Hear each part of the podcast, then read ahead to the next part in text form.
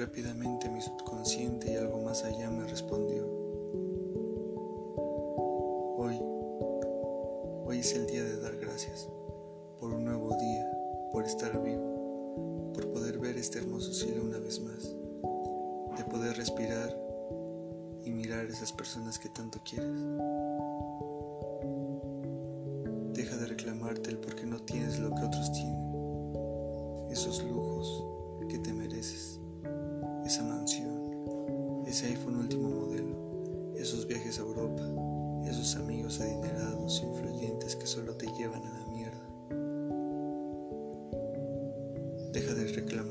papás por no tener lo que mereces y solo tener mucho sacrificio, dolor, sufrimiento falta de fe y esperanza. Deja de pensar que no tienes nada, que Dios te castigó por no haber nacido en cuna de oro. ¿Y crees que sufres? Las personas no eligen dónde nacen, eligen cómo viven su vida. Las personas que en verdad sufren a veces son más felices teniendo lo que tienen. Las personas viven en la calle, se levantan con la esperanza de comer el día de hoy. Las personas sufren cuando la gente las discrimina por su apariencia, por su forma de vestir, por su forma de pensar, por su forma de ver la vida, por su forma de siempre agradecer lo poco que tiene. La persona que tiene alguna discapacidad se levanta con esperanza, con vivir al máximo cada segundo, minuto, y hora del día, agradecidos por todo lo que Dios les ha dado. Mi querido amigo, esto no es un sermón, sino pruebas de que eres el más afortunado. ¿Y por qué el más afortunado? Duermes bajo un techo, tienes quien se preocupe por ti, tienes comida en tu mesa, puedes ver, sentir, escuchar, oler, degustar. Tienes agua cerca. Abriste los ojos y estás vivo. La vida es cruel y te puede preparar diferentes caminos. Hoy puedes tener, tú eliges agradecer o seguir tirando, enfadándote con Dios, con tus padres, por no tener lo que mereces. En el mundo existen infinitos casos de superación que pasaron cosas de lo peor desde humillaciones, el no tener que comer, el no tener una vivienda, hasta no tener padres, familia, calzado, ni estudios. Vivir su vida, pero con ese pequeño detalle de ser mejores, de superarse sobre todas las adversidades. Alguien decía, las personas debemos de comprender de que en medio de un desierto lo estás pasando porque algo bueno viene. Entre más sea el dolor, más es la victoria que viene.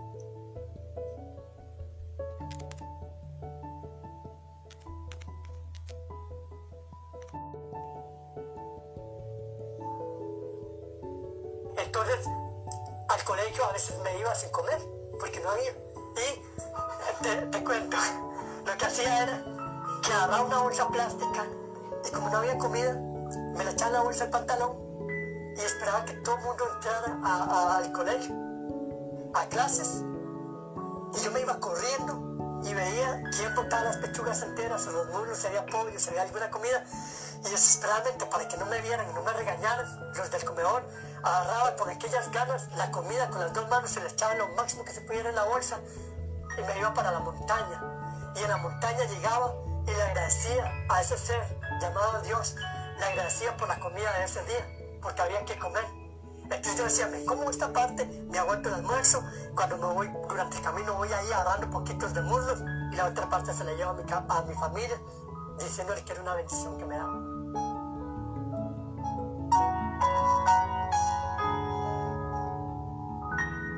los sobres, porque yo me sentaba ahí a velar la comida, porque yo tenía hambre. Y yo me ponía a pensar, ellos lo quieren todo, la rica comida, tienen becas, uno no tiene nada, pero los velaba ahí como la hora que comía, esperando que terminaran y que agarraran la comida entera, a veces que decían que cochinada de comida, decían ahí que cochinada de comida, y por dentro decía a Dios, perdóname, ¿tú sabes lo que es? Digamos, porque así, y tiraban la comida, y esos sobres era lo que yo me comía, que estaban, estaban enteros, los muslos le pegaban un mordisco lo botaban, entonces yo me terminaba de comer todo, me iba para la montaña, me quedaba ahí un ratillo, agradeciéndole al hombre porque había comido, porque ese día había comido.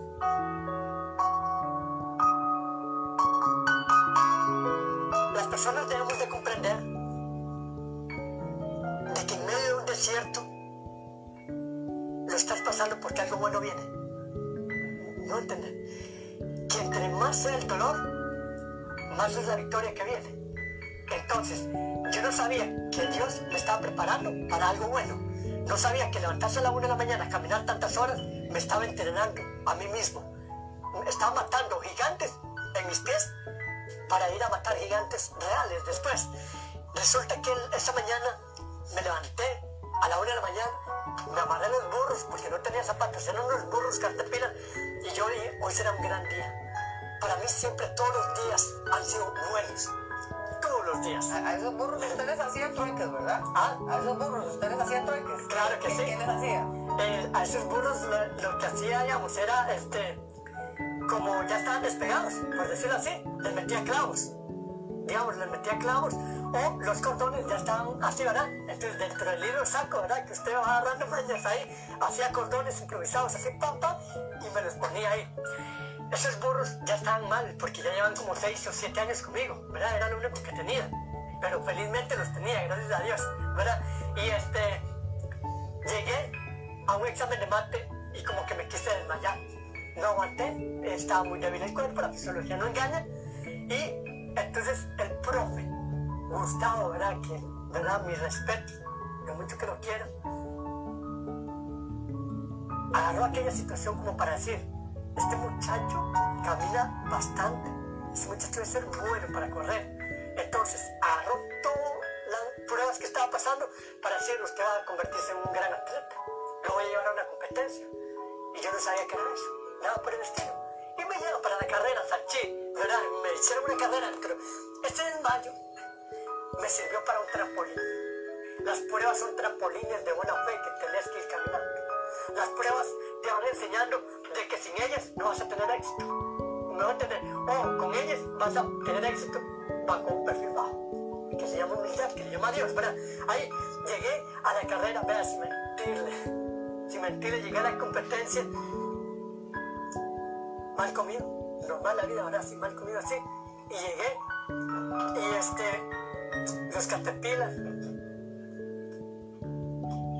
y en medio de 16 estudiantes, yo era el número 17, me humillaron. Empezaron a burlarse, a verme las condiciones porque yo le dije mi mamá que iba para una carrera. Me agarró un pantalón mezclilla, lo partió con un cuchillo. Ahí en la rodilla para abajo porque no sabíamos. La- los zapatos se habían amarrados, como te dije, zafados y una camisa cualquiera. Ahí ese era mi uniforme.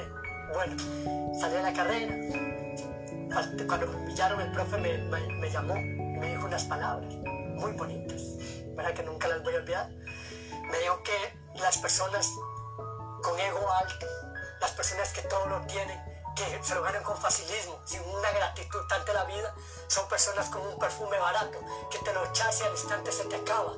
Pero que las personas que cuando Dios tiene un propósito y traza un camino en la vida de las personas, es como aquel perfume chiquitico que te lo echas y vas eh, esparciendo aquel dolor de gratitud, este, de felicidad, de decirle, si Él va conmigo, ¿quién contra mí? Entonces, ese, ese, ese perfume no se podía acabar en mí. Entonces me dijo, vaya, demuestra quién es usted. Y me dijo, Junior, le voy a decir algo muy importante, Dios va con usted. Me decía él, porque él es muy creyente, ¿verdad? Él me decía, entonces llegué, me amarré, la- eh, me sequé las lágrimas y gané la carrera.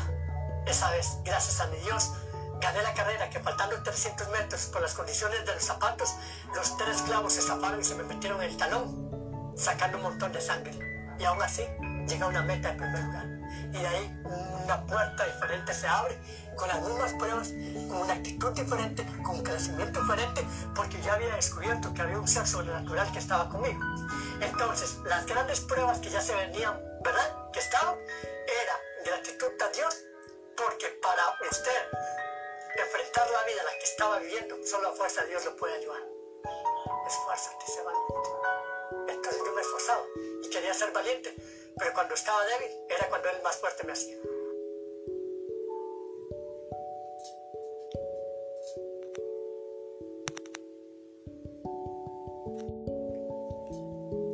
Esfuérzate, sé valiente,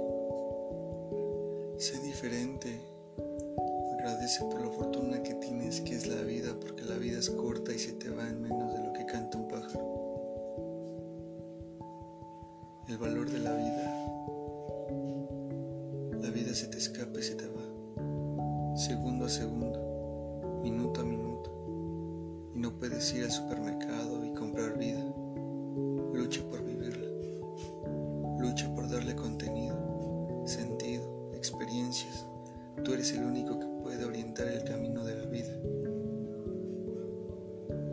En términos relativos ser el autor del sendero de tu propia vida. Dale ese contenido a la existencia. Aprende a vivir la vida, coño. Sea agradecido por lo que tienes, que el tiempo no perdona el día de mañana cuando los huesos no se levanten. Y adiós. No queda de ti ni el recuerdo ni el aliento. Nada vale más que la vida. Luchen por la felicidad. Luchen por sus sueños. Y no permitan que nadie les robe su.